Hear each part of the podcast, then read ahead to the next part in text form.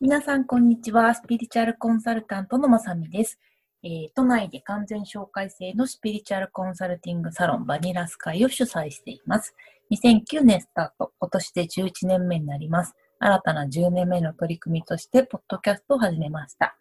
日常に役立つここだけのスピリチュアルの話ができたらと思っています。ブログでもスピリチュアルセッションの話や受け取ったメッセージをシェアしているので、よかったら合わせて読んでみてください。それでは今日のお話は、アフター2020の親孝行、親のネット環境をグレードアップしてあげようの巻です。えっ、ー、とですね、私はブログでですね、しつこいぐらいに、もう本当に、まさみ何回言うんだよって思われるぐらいですね、えー、7月ぐらいまでに、えー、時代がこう、まあ、2020からガラッと変わるよっていうのは2011年からずっとブログでもセッションでもお話ししてるんですけれども、えっ、ー、と、そのまあ新しく変わった時代にやるべきこととして、中短期でこうですよ、長期でこうですよっていうのもしつこくしつこくしつこく書いてるんですけど、その割と中短期、結構短期、夏ぐらいまでにやるべきこととして、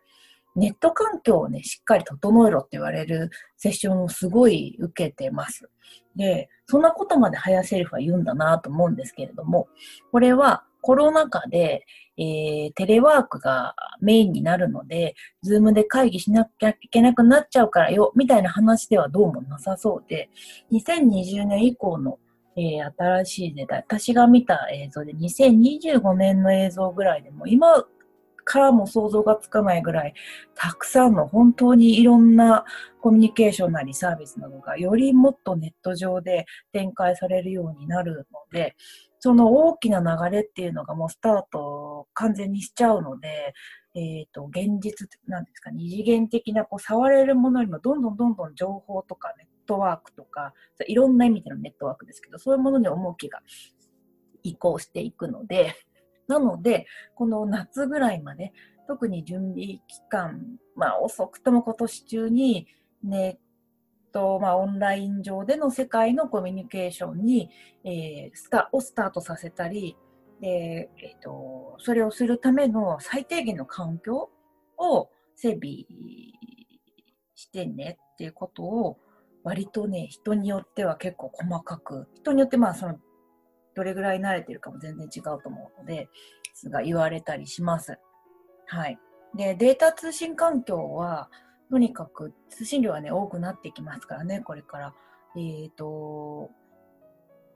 うん、整えていった方がいいと思います。で、えっ、ー、とですね、私がブログでも夏までに手をつけるといいテーマっていうようなブログで、後でリンク貼っておきますけど、そのデータ通信関係、えっと、夏までに手をつけた方がいいのが、えー、データ通信環境を整えるっていうこと。まあ、その先に IT リテラシーを上げるっていうことと、親子のテーマ。で、ちょっとまだその親子の対話っていうのが必要な人は、早めに着手はしといた方がいいですよっていうのがあるんですけど、これは別に揉めてる人とかではなくって、えっ、ー、と、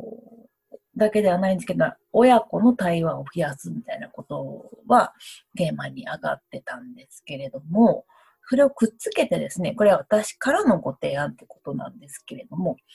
えー、ご両親のもしくはおじいちゃんおばあちゃん、おじいちゃんおばあちゃん無理かな、おじいちゃんおばあちゃんのオンライン環境をサポートしてあげるっていうのを親孝行としてやりながら、お父さんお母さんとのちょっと対話を深めているっていくっていうのはどうでしょうか。っていうのもですね、えっと、ブログにも書いたんですけど、私の記事を読んでくださったクライアントさんの先生術をやってる方から、えー、これはまあ結構前からなんですけど、言われてたんですけど、まさみさんが言ってることは先生術的にも結構重なるよと。で、水顔面座の時代、ちょっと私、あの、ここは専門家じゃないので、伝聞になるんですけど、水亀座の時代が来るから、オンラインでのコミュニケーションが重要になるっていうのは、私たちのせあの見方としてもバッチリですよ、みたいなことをおっしゃってたんですね。で、私が見る青写真での、その、あの翻訳するオンラインっていうのも、このコロナ禍の一時的な対応としてっていう感じも本当に全くしなくって、今後、より物質的な、手で触れるような二元的なものから、三次元的なものから、どんどん情報とかネットワーク、いろんな意味での、まあその情報もだし、人脈、まあいろんなネットワークにこう価値が移っていくので、特にオンライン上では、今では、今では想像ができないぐらいのことが、えー、よくも悪くもできるようになっていくと。で、実社会でもそうだと思うんですけど、新しい社会インフラというか、新しい、えー、社会に馴染むのって時間かかるじゃないですか。か自分の勘どころだったりとか、いろんな経験をして、まあ、その社会でどう動くかっていうのってわかると思うので、はい、パソコン買いました、ネットにつなぎました、なんかわかんないけど、Facebook、Facebook って今古いのかなわかんないけど、やりました。楽天でお買い物できるようになりました。終わりですってわけではないじゃないですか。えっと、多分、その、情報量も爆発的に増えていくので、その中で自分はどういう情報を取りたくって、えー、そのためにはどういうところを訪れたらよくて、ただその情報は玉石混合だから、自分で取捨選択したり、どれが本当でどれが本当でないかとか、誰がどういう意図で言ってるかとか、優先順位つけたりとか、あとはサービス利用するにも、いろんなサービスがあるから、自分のニーズに合ったサービスを選ぶとか、その選ぶ技術っていうのもすごくリテラシーいるじゃないですか。で、ある程度その社会、その仕組みの中に慣れてくると勘どころっていうのがついてくるので、えっ、ー、と、生きやす、その世界で自分がやりたいことをやりやすくなると思うんですけど、そこまでの間はちょっと時間がかかるので、多分それを見越して遅くとも、えっ、ー、と、苦手意識がある方は、ちょっともうこの夏ぐらいまでに、えいやっていう感じで観念して着手されてみるといいんじゃないかなと思います。で、私のクライアントさんでも別に女性がこういうのが苦手とは私は全然思わなくて、本当個体差だなとは思うものの、まあ、メメカみたいな、メカなのかな。まあ、どちらかというと、苦手、苦手だったり、もしくはあまり触れる機会がなかったっていうのは女性多い少なくはないんじゃないかなと思うんですけど、私のクライアントさんでも申し訳ないんですが、今こういう状況なので、オンラインでだけしかセッションさせてもらってなくて、えー、やだな、まさみさん、私そういうの苦手なんですよねって言われながら、あの、ズームの、私は今ズームでやってるんですけれども、えー、セッションをするので、初めてズーム入れてもらって、まあ、オンライン上で、スカイプもやったことないっていう方だったんですけど、いざやってみると、結構これはいろいろ楽ちんでいいじゃないかということで、次回からもズームでやろうかなみたいな方がいらっしゃったりとかもするので、で、今だったら苦手意識ある人も仕方がなく、えー、やんなきゃいけないっていう社会的なこう、なんていうんですかね、えー、必要に迫られてっていうのもあると思うので、あと、社会側もサポートサービスも手厚い時期だと思うので、ぜひぜひ、ご自身が苦手な方も、えっと、慣れるまでにやっぱり、ね、時間もかかるし、慣れた頃にはもう新しいものもスタートしてるし、だから常にそこにいるっていうことも含めて、もう、えっと、スタートさせていかれるのがいいんじゃないかなと思うんですね。で、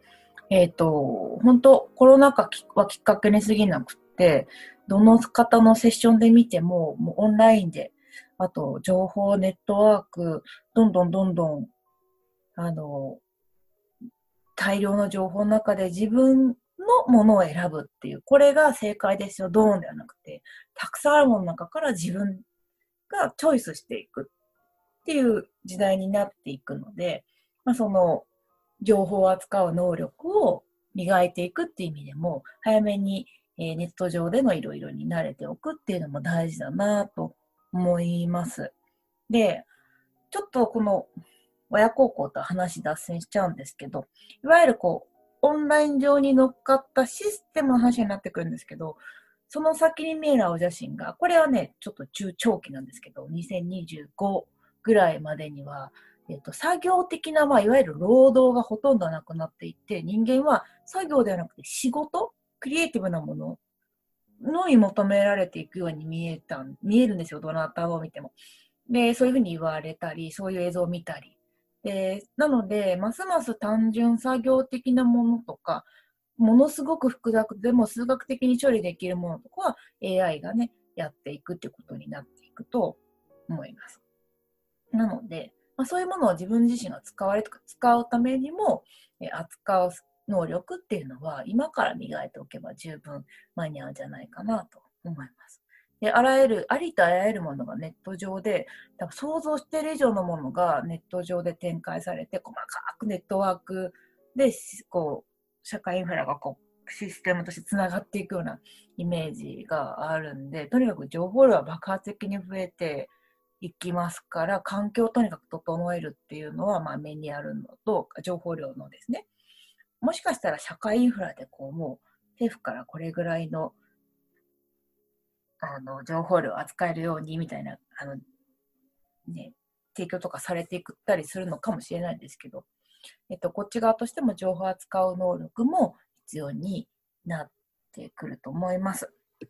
とですね、なると、社会インフラを賢く使うには、えー、絶対的に、まあ、オンラインのコミュニケーションとか、オンライン上での情報収集、取捨選択能力、いわゆるネットリテラシー的なものは上げておいて損はない。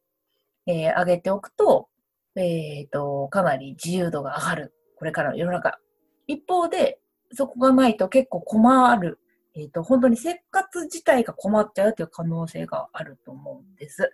ただ、私たちは正直なんとかなるかなと思ってるんですね。で、私たちっていうのは年齢の話なんですけど、ちなみに私は1980年生まれなんで、まあ、早生まれなんですけど、ギリギリ大学生の頃に初めて自分のパソコンを1台、私はあの、あの、透明の可愛い Mac を持って、初めて買ったパソコンが Mac のあの透明の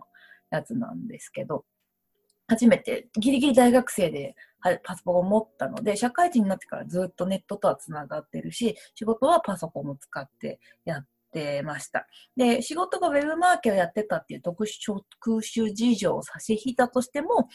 基本的な情報の選別とか、まあ、買い物のような生活の手続きとか、ネットを介して行うことに抵抗はまあないし、で、まあ、これはフェイク、フェイクだろう、みたいなところもよっぽど巧妙でなければある程度見分けられるしってあると思うんですけど、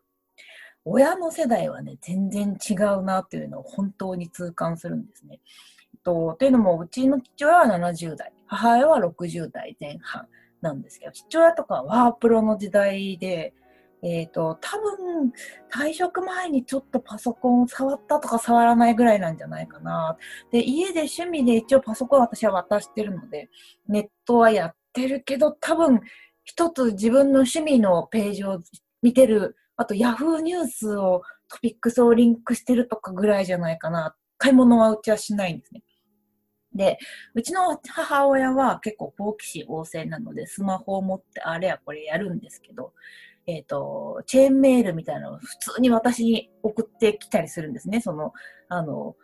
今回のコロナのことでも、えー、大事な情報なので、大事なお友達に回してくださいみたいなのを、ま、私に回してきたりするわけですよ。で、多分、なんかこれはダメなんじゃないかと思っているので、私に確認をするってことで、これってど本物？みたいな感じで回してくるではあるんですけど。で、うちの、えっと、旦那さんのお父さんお母さんになると70代後半になってくるので、もう全然スマホでもないですし、パソコンは全く使わないし、っていう状態なんですね。で、えっ、と、言い方が悪いけど、今80代の方は多分、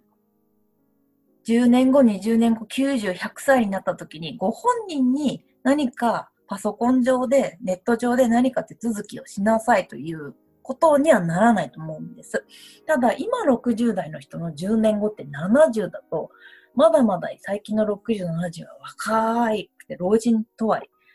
申し訳ないくて言えない、失礼で言えないぐらい皆さんお若いですから、まだまだ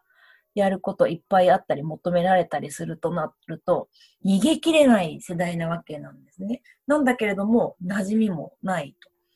ですから、うちの母親とかですね、割と果敢にいろいろやるタイプなんですけど、多分 Yahoo と Google をどう使い分けるかとか、タグ検索とか、えっと、ニュースサイトごとのカラー、もしかしたらニュースサイトって Yahoo しか知らないかもしれないなとかあります。あと、アマゾンを使ってみたいんだけど、怖くてカードの番号が入れられないみたいな感じなので、えっ、と、そのうちの母親の60代前半なので、10年後にいろんな手続きをネットでやれと言われてもですね、きっと困っていくと思うんです。で、あと、どんどんどんどんその、えー、い、なんていうんですか、えー、権威的なものっていうのがどんどん新しい時代なくなっていくので、このテレビさえ見ておけば全部網羅できるわみたいなのもなくなっていくので、情報を得るにもなかなかテレビ一本じゃしんどくなってくると思うので、なので、えっ、ー、と、こういう情報をどんどん自分で積極的に取りに行けば行くほど情報は得られるんだけど、それなりに、えー、取捨選択したりしなきゃいけないみたいな。あとはその最低限の情報収集の仕方、えっと、パソコンの使い方だったり、ネットワークのつながり方だったりとか、そういうのを、えー、知る機会があんまりなかった世代。まあ一部の方はね、全然60代、70代のガンガン使ってらっしゃる方いらっしゃるとは思うんですが、多くのそういうあんまり使うことのなかった世代にゼロから追いつけと言っても相当しんどいと思うんですね。だからといって、もう関わらないというにはなかなか後々そのご本人たちが、えー、自由が奪われちゃう可能性も出てきちゃうので、親孝行の一環として、両親、ご両親のネット環境とか、デバイスの選定、なんかまあタブレットがいいんじゃないかとか、あのそういう基本的な情報、あとは基本的な情報の取り方とか、えっ、ー、と、なんかこう SNS の代表的なものを使ってみる。で、どんなものか体験させてあげるみたいなのをサポートするっていうのはどうかなっていうのを今日提案したいなと思ってます。で、私はですね、あんまりにもいろんな方で、のセッションでオンラインとか、まあ、ネットのリテラシー向上、これは個人にも言われるし、企業に対しても本当に最近、ねえっと、オンライン上でのサービスっていうのをすごい言われているので、なので、うちの母のですね、前目にですね、いろいろ遠隔でレクチャーしたりですね、去年は、えっ、ー、と、帰省で帰った頃に、帰った時に無線 LAN にお家をですね、変え、実家を変えて、あと私が使わなくなったタブレットを譲って、で、本人、やっぱ好きじゃないとつまんないと思うんで、割とうちの母はですね、手芸とかがすごく好きなので、インスタグラムを入れて、例えば刺繍でタグで検索をするってこういうことなんだよ。で、まあ、好きな刺繍の画像から好きな刺繍作家を見つける方法はこうやるんだよ、だったりとか、あと、まだこれは着手できてないんですけど、まあ、あの、今度はそういうのを見つけてきたら、刺繍の道具を今、あの、買いに行けない近所の刺繍屋さんのだと糸があんまりいいのがないから、どうも次はですね、ネットで買い物をしたいらしいんですけど、どうしてもカードが怖くて入れられないってなったので、じゃあ、ペイパルとか、直、えっ、ー、と、その、代引きとか、後払いとかいろいろあるじゃないですか。そういう別のを使って今度、えー、私コロナ禍が過ぎて実家に帰れたら、それにチャレンジしようってところまで来てます。で、正直教えながら、もう身内なんで遠慮がないんで、もうイライラしちゃうわけですね。もうなんでそんなことを知らねえっていうのがオンパレードで、ハイフンとアンダーバーは違うねみたいな感じでブチギレそうになりながらも、えー、もう親孝行と思いながら、また忍耐の練習と思いながら、深呼吸しながらレクチャーしてたりします。ちなみに、2年前に私の祖父が亡くなったんですけど、88歳だったんですが、死ぬ直前までスカイプと政治家のツイッターだけは見てました。で、これも私がレクチャーをしたのですが、えっ、ー、とですねおうちのおじいちゃんですね、マウスのことをネズミって言っててですね、あと手がもう、あのー、88歳なんで基本震えてるので、全部のクリックがダブルクリックになっちゃうとか、いろいろあってですね、えっ、ー、と、多分若い人だったら1時間で終わることが、えー、1週間とかかかるし、あと、やはり、プライドもね、皆さん80年、8年間の歴史がありますから、しっかり終わりになるので、そこも考慮しながら伝えるみたいなので、こちら側も結構お勉強になりました。ただ、えっ、ー、と、それでおじいちゃんがスカイプを覚えてくれて、私はおじいちゃん子なので、えー、死ぬまでいっぱいスカイプで話せたのは本当に良かったので、あの時スカイプをですね、おじいちゃんにレクチャーしておいてよかったなと思ったりしてます。と、ちょっと長くなっちゃったんですけど、コロナが落ち着いて、えー、皆さんね、実家に帰れるようになったら、えー、私のセッションの読みだと、長くだらーっと2年は続きそうですが、7、8、9、10、11ぐらいまでは、えっ、ー、と、よりそれを取り戻すように世界的にわーって動きが出るようにっていうのも今日のセッションでも見えたので、まあ、夏とかね、秋頃とか落ち着いていたらご実家に、ご自身の体調が良ければ帰って、あとか夏休みなんか利用して、まあ、遠隔でもできると思うんですけど、ネットの環境1から多分契約したりとかはあまりにもハードルが私たちが思う以上に高いはずなので、ある程度契約してあげたりとか、そのね、タブレットどういうのが使いやすいかとかも最低限の、えっ、ー、と、最低限のことができるようなパソコンだったりとか、そういうものを一緒に買いに行ったりとか、使わなくなったものをあげたりとか、そういうことをやってですね、ちょっと慣れてもらうっていう、こう、最初の一歩を踏み出すことを親孝行と思ってサポートしてみるっていうのが面白いんじゃ、面白いって言ったら失礼か。いいんじゃないかなとも思います。はい。で、今日の内容は5月8日の私のブログとちょっと連動しています。URL は説明欄にリンクしておきます。はい。で、ブログは頻繁に更新しておりますので、えー、よかったら見てください。ブログ、パソコンで見たらなんですけれども、ブログに検索画面がついているので、そこで、えっ、ー、と、いろんなキーワードで検索してもらっても、過去の記事だけ、数だけはやたら書いてたりするので、えっと、見てもらえると面白いかなと思います。はい。で、ブログは、スピリチュアル、バニラスカイ、マサミとかで検索してもらえれば出ると思います。リンクも貼っておきます。では皆さん、えっ、ー、と、よかったら、ネット環境を整えてあげる親孝行、やってみてください。それでは、失礼します。良い一日をお過ごしください。